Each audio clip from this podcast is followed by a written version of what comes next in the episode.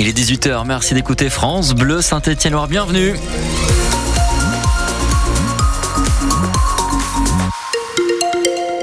Le temps qui se termine aujourd'hui, euh, la journée qui se termine sous euh, les nuages avec de la pluie, nous prévient Météo France, des nuages qui sont toujours là, même si demain on pourrait avoir quelques rayons de soleil. On fait un point complet sur votre météo juste après le journal présenté par Tiffany Antkoviak. Bonsoir Tiffany.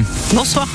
Les buralistes de la Loire demandent des sanctions plus fortes pour lutter contre la vente illicite de tabac. La Fédération des buralistes du département estime qu'il faut relever le montant des amendes pour contrebande et contrefaçon, mais qu'il faut aussi renforcer les contrôles, car avec les hausses successives du prix du tabac, les ventes illégales sont devenues monnaie courante.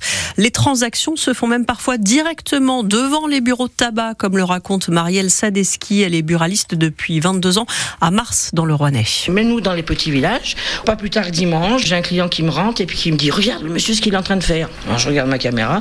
Ce monsieur avait un sac, dedans des cartouches de Philippe Maurice de contrebande, et il vendait donc tout gentiment ces cartouches à 50 euros. Moi, je sors, je dis, mais vous faites quoi là? Il dit, bah rien.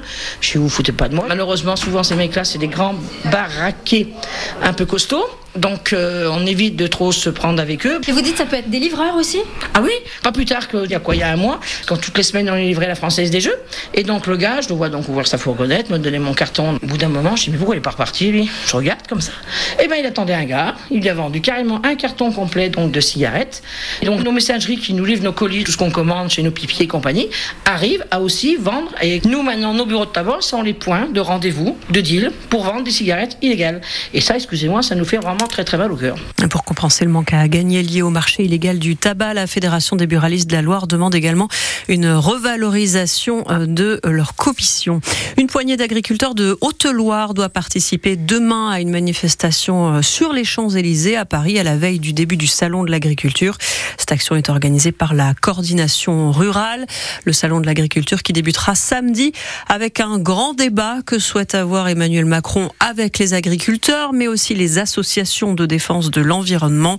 L'Élysée précise que le chef de l'État souhaite aborder tous les sujets dans un échange ouvert et franc. Une automobiliste de 77 ans blessée dans le forêt cet après-midi. Dans un accident entre sa voiture et un autre véhicule à Saint-Hilaire-Cusson-la Valmite, route d'Estivareil.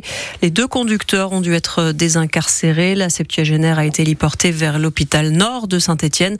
L'autre conducteur, un homme de 33 ans, est légèrement blessé. Il a été transporté à l'hôpital de Firminy. Les pompiers de Haute-Loire sont intervenus cet après-midi pour un accident de la route à Saint-Pierre-Énac sur la départementale 28. Une femme de 52 ans a été légèrement blessée. Elle a été emmenée à l'hôpital Émile Roux au Puy-en-Velay. 7000 bouteilles de vin pour une valeur d'un demi-million d'euros. C'est le butin présumé d'un employé d'une maison de vin de Bourgogne. Cet homme de 56 ans a été interpellé et placé sous contrôle judiciaire. Il sera jugé au mois d'août. Il est soupçonné d'avoir volé des bouteilles de vin chez plusieurs employeurs pendant une quinzaine d'années, Adrien Beria. Quand le vin est tiré, il faut le boire, surtout s'il est bon. Le voleur n'a pas du tout respecté cette jolie phrase de Marcel Pagnol. Il a pris les flacons, mais pas du tout l'ivresse. Cet homme ne semble pas avoir bu le vin. Il ne s'est pas non plus enrichi avec. Aucun élément n'indique qu'il ait revendu la moindre bouteille, constate le procureur de la République de Dijon. 15 ans de larcin et un stock considérable. Quand les enquêteurs arrivent chez lui pour la perquisition, ils découvrent trois caves pleines à craquer et visiblement il n'avait pas encore assez de place puisque la cave de sa mère était également bien pleine. Et pas par des piquettes. Hein. Et enfin, un calcul rapide, un butin estimé à 500 000 euros, 7 000 bouteilles, ça fait une moyenne de 70 euros. Il faut dire que dans le lot, il y avait des grands crus de la côte de nuit et des Von Romanée premiers crus. Effectivement, plutôt euh, du bon choix. Attention, si vous avez acheté récemment de l'ophytose, ce médicament censé soulager euh, le stress, il peut y avoir euh, erreur dans le tube. L'Agence nationale de sécurité du médicament rappelle en effet 16 000 boîtes dans lesquelles ont été glissées par erreur un autre médicament, un antihistaminique.